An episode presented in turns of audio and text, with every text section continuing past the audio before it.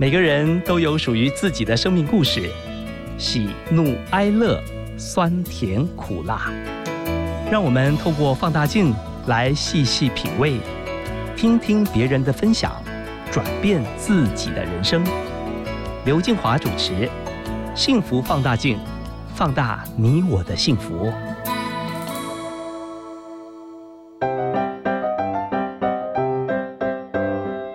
起拿出手中的幸福放大镜。今天我们要来看看资深高山向导黄正豪。曾经在主科工作的他，因着对山林和摄影的喜爱，并且喜欢与人分享，毅然决定在二零一三年放弃年薪百万的工作，全心投入高山向导的领域。黄正豪前后总共花了二十一年的时间爬完百越，更多次到访国外的高山，希望能够将自己在高山的旅程当中所拍摄下来的美景分享给更多的人，借此吸引更多的人加入爱山的行列。那接下来呢，我们一起来听听黄正豪跟我们分享的勇于追梦的登山人生。现在你收听的是 FM 一零二点五幸福电台的幸福放大镜，我们访问资深的高山向导黄正豪先生。嗨，你好。哎，你好。你有一个魅力，你知道吗？啊，你一定不知道。刚刚私底下我们稍稍聊了一会儿，你是一个让人家第一眼看见你哈会喜欢你的人。哦，谢谢。话都那么少啊！哎，我爬山的时候不太喜欢讲话。那你怎么做向导？啊，我喜欢建议大家多用眼睛跟用耳朵。进到山区之后哦，多听大自然的声音。可是哈，就是我因为台湾的山也有爬，国外的山也常去，会发现台湾人有一个不一样，就是很喜欢讲话。哦，到山里面，然后就。讲话很大声，然后很喜欢聊天，然后我就觉得很奇怪，你既然到了大自然来哈，为什么不好好去享受这四周的氛围？哦，虫鸣鸟叫、风声、水声，这个都很不错的享受。平常在都市里面是看不到、听不到。那进来到这边，你就把在山下的事情放下，好好的去享受这四周的一切。你如果带队。碰到里面有爱说话的人，你又觉得很吵，请问你该怎么很智慧的处理？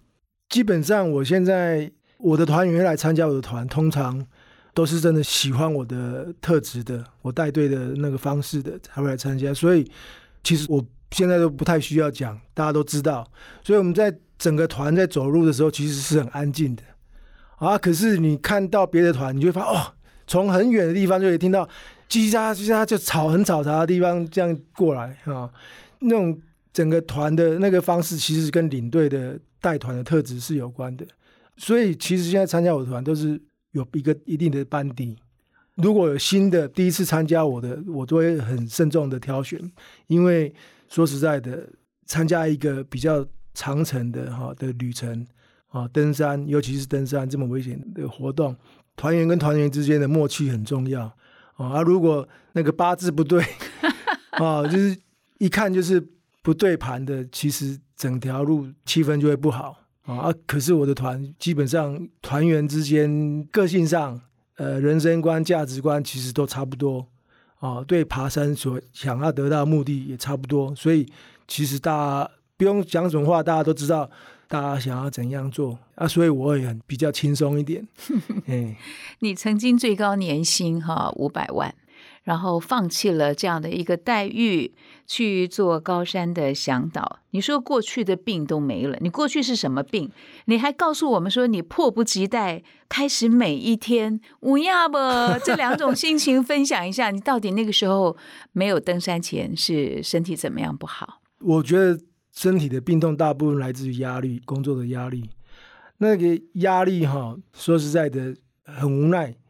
公司给你很多的酬劳啊，报酬，可是他相对的就要求你有相对的付出啊，为公司赚多少钱。所以他有一个比例嘛啊，比如说你年薪一百万，他希望你对公司的营业额至少要一千万，公司才觉得划算啊，才养得起你这个人。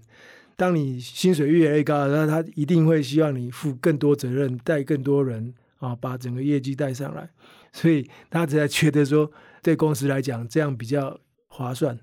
你职位越高，权力越高的时候，反而你自己的时间越来越少，压力越来越大，而不是我们想象啊，当你升到一个程度之后，你就可以有自己的时间，你可以去控制你想要的事情，反而不是这样哦。你你跟家人相处时间越少，你的身体真的也是越来越糟糕哦。那那时候我最有问题的就是会咳嗽，好，那个后来一直有在服用那个内固醇去治疗那个气管的问题，那一咳就是半年都很难好。那后来搬到山上之后，哎，我也没吃什么药，也没怎么样，慢慢渐渐就好啊。那时候我小孩有过敏，就是也是咳嗽方面的啊。我老婆有那个荨麻疹。现在也都好了，哇哦！对，荨麻疹是没办法治的。他在以前那山下是一痒就全身都起那个疹子，很恐怖啊。现在就已经几乎没有了，已经好了。你五十岁哦，毅然决定放弃原来在竹科高薪又稳定的工作，担任全职的高山向导，也喜欢用镜头去记录你喜欢看到各种壮阔的绝景。你说快乐不一定是钱赚得多，而是能够做自己真心喜欢的事情。这个好像也蛮难说服年轻的朋友啊。赚钱赚得多不是最重要吗？哎，你当时决定辞掉稳定高薪的工作，有没有很大的挣扎？啊，一定有。不过最大的考虑点是我老婆跟小孩。好，因为稳定的收入对他来讲是一个安定感，就是。比较不会去担心未来啊。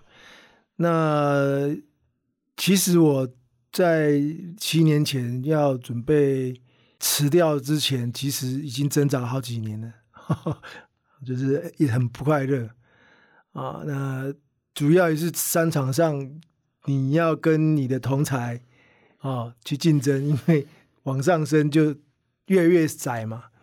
那所以我就觉得人跟人之间其实不需要 这么虚伪啊，这么尔虞我诈啊。就是说，即使在同一家公司，大家虽然说都在为公司赚钱，可是彼此之间你是在竞争的啊。那让我感觉让我觉得这不是我了啊。我希望是很真诚。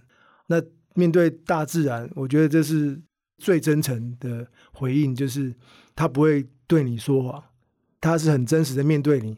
刮风下雨太阳这些虫鸣鸟叫，这些都是最真实的。他不会跟你耍心机，所以我喜欢到山上就是这样。就是我常讲说啊，到山上其实好像回回到家一样。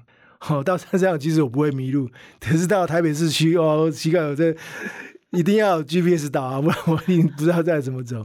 啊，所以说实在的，很多人其实真正这一辈子最想要的就是要快乐。要幸福嘛，对不对？最终你你赚钱目的是什么？就是要幸福要快乐嘛。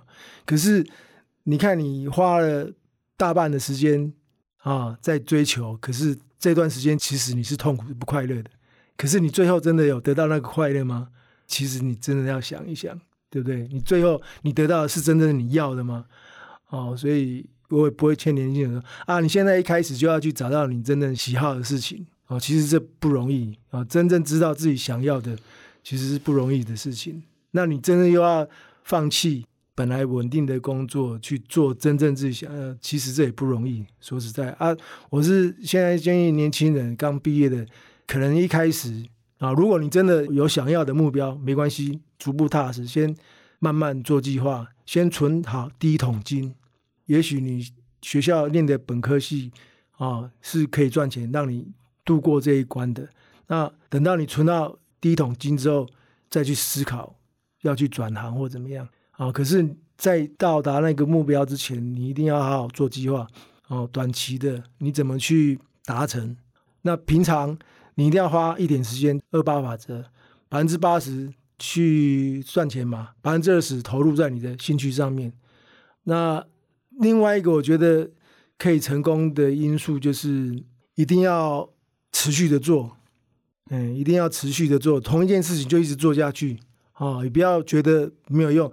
呃，之前我 爬山，我一开始弄一个部落格叫台湾三千 M，那时候我只是想要记录我爬山的过程，然后一些记录。那我持续做这样的事情，做了十几年。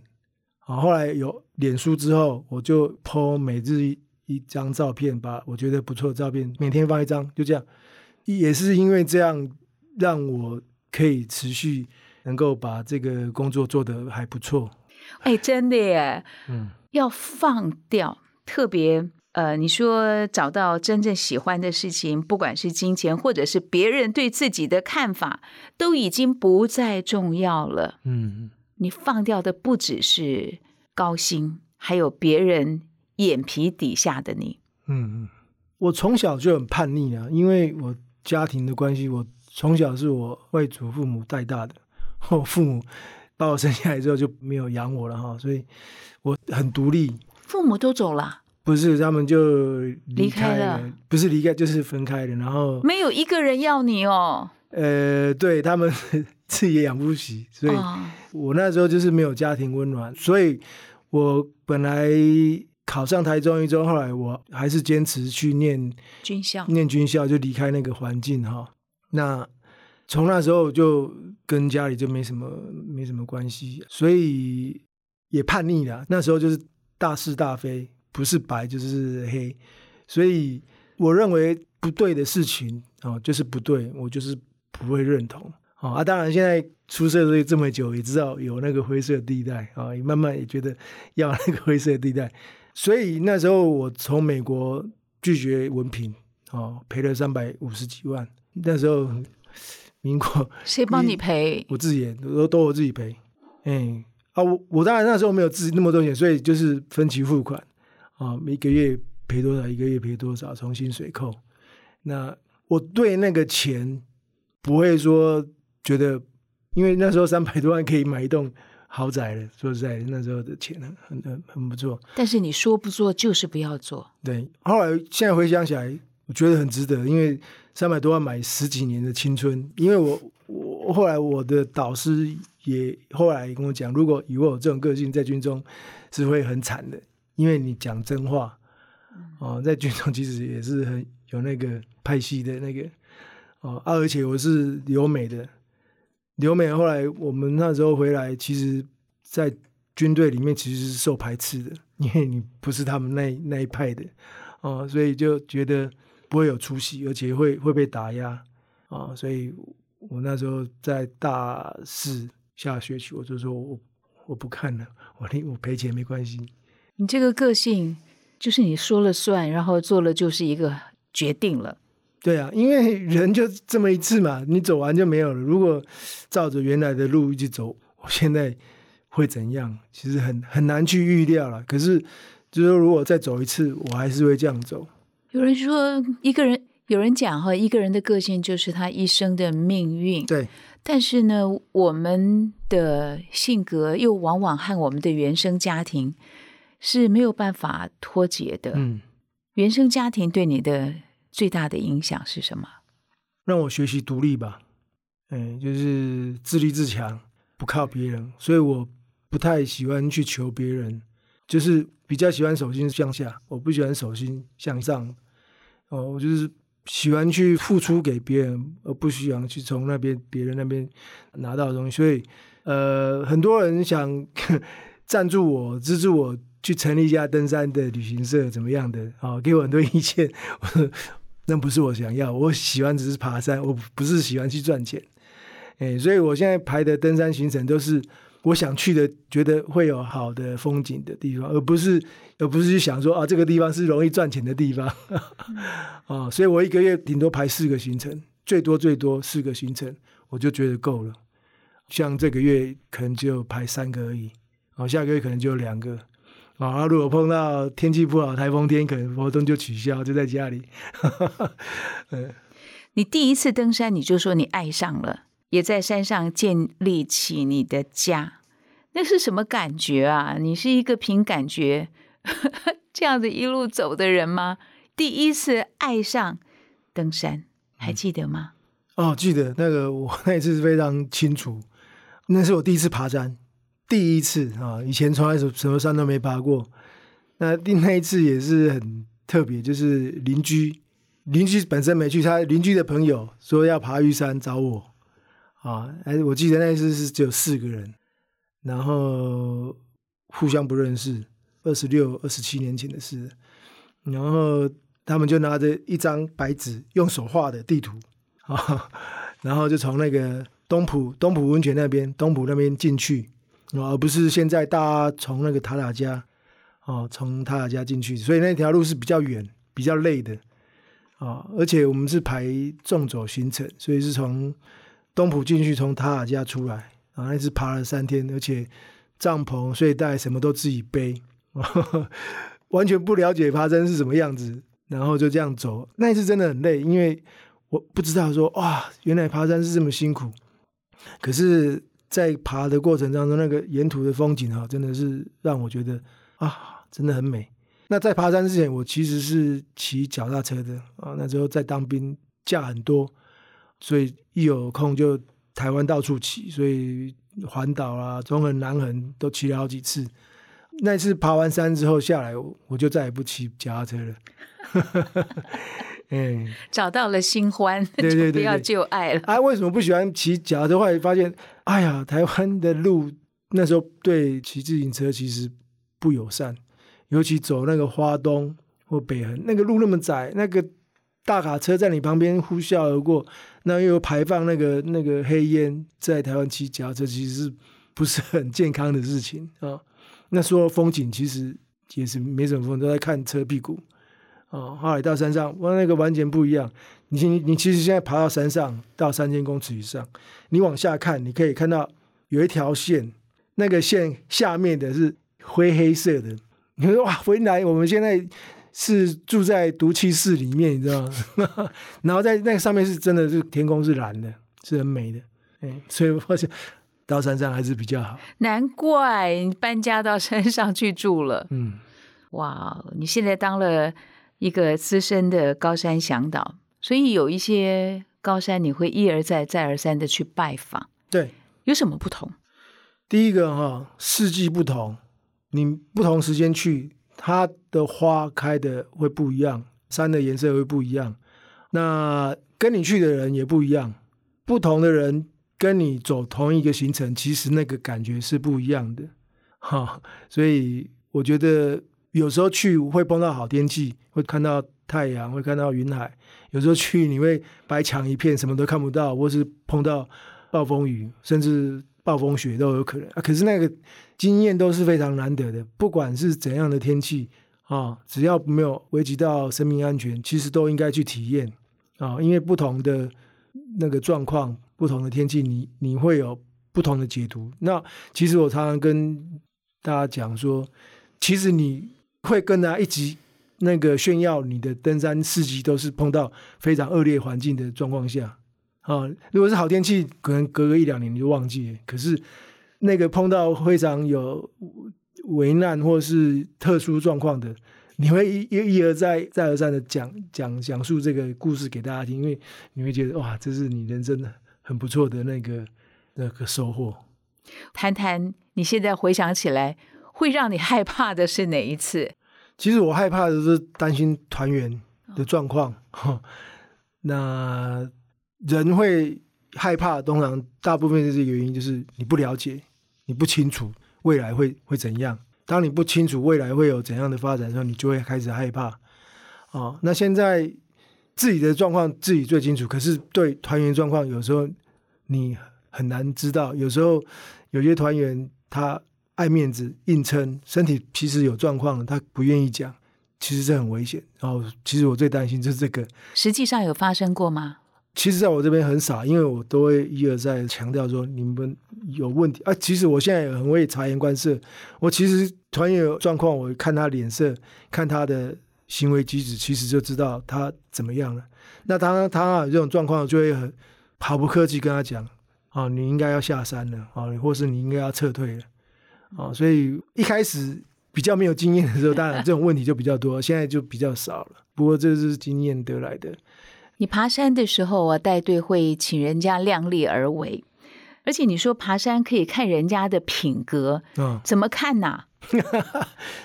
呃，我们知道有一句话嘛，“路遥知马力”嘛，嗯，哦，爬山是一个很很漫长的一个旅程。人开始在接触的时候，其实都会不自觉把自己最好的一面表现出来，哈，都会隐藏自己缺点。可是，在久了之后，慢慢一些本性就一定会显露出来，尤其在碰到跟自己的利益有冲突的时候，他是会考虑到自己呢，还是会考虑到整个团队？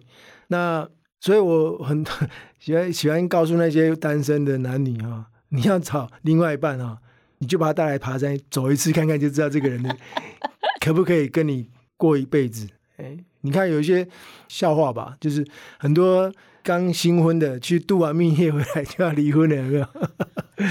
哎，就是这个道理。我曾经有一次经验哈，我被朋友带去爬中之关哦，啊，因为我之前是没有爬山的这个经验，傻傻的就跟着上山了。没想到爬到一半呢，我就蹲下来，就跟个小女孩一样蹲在那个路口那边，因为我喘不过气，我走几步就没有办法呼吸，非常非常难过，我就蹲在那儿，我说我要回家。你知道带我去的朋友就傻眼了，他说：“你鞋子穿错了啦，你不应该穿这个鞋，我跟你换。”他马上把他的鞋脱下来，就是你在讲的，嗯，爬山我们同行，你可以看到他的品格，嗯我就知道他爱我。啊，对啊，我们才走到一半，他跟我换鞋子，他要穿我那个难走的鞋嗯啊。虽然这件事情被我那个好朋友哈、当笑话讲了一辈子，但是我认同你讲可以看性格，嗯嗯没错，在爬山的同伴里面，你可以去找好朋友。另外哦，你也提到说，有时候老天爷会要你停下来，一定有他的道理。这又怎么讲？其实我觉得人活着的目的是什么？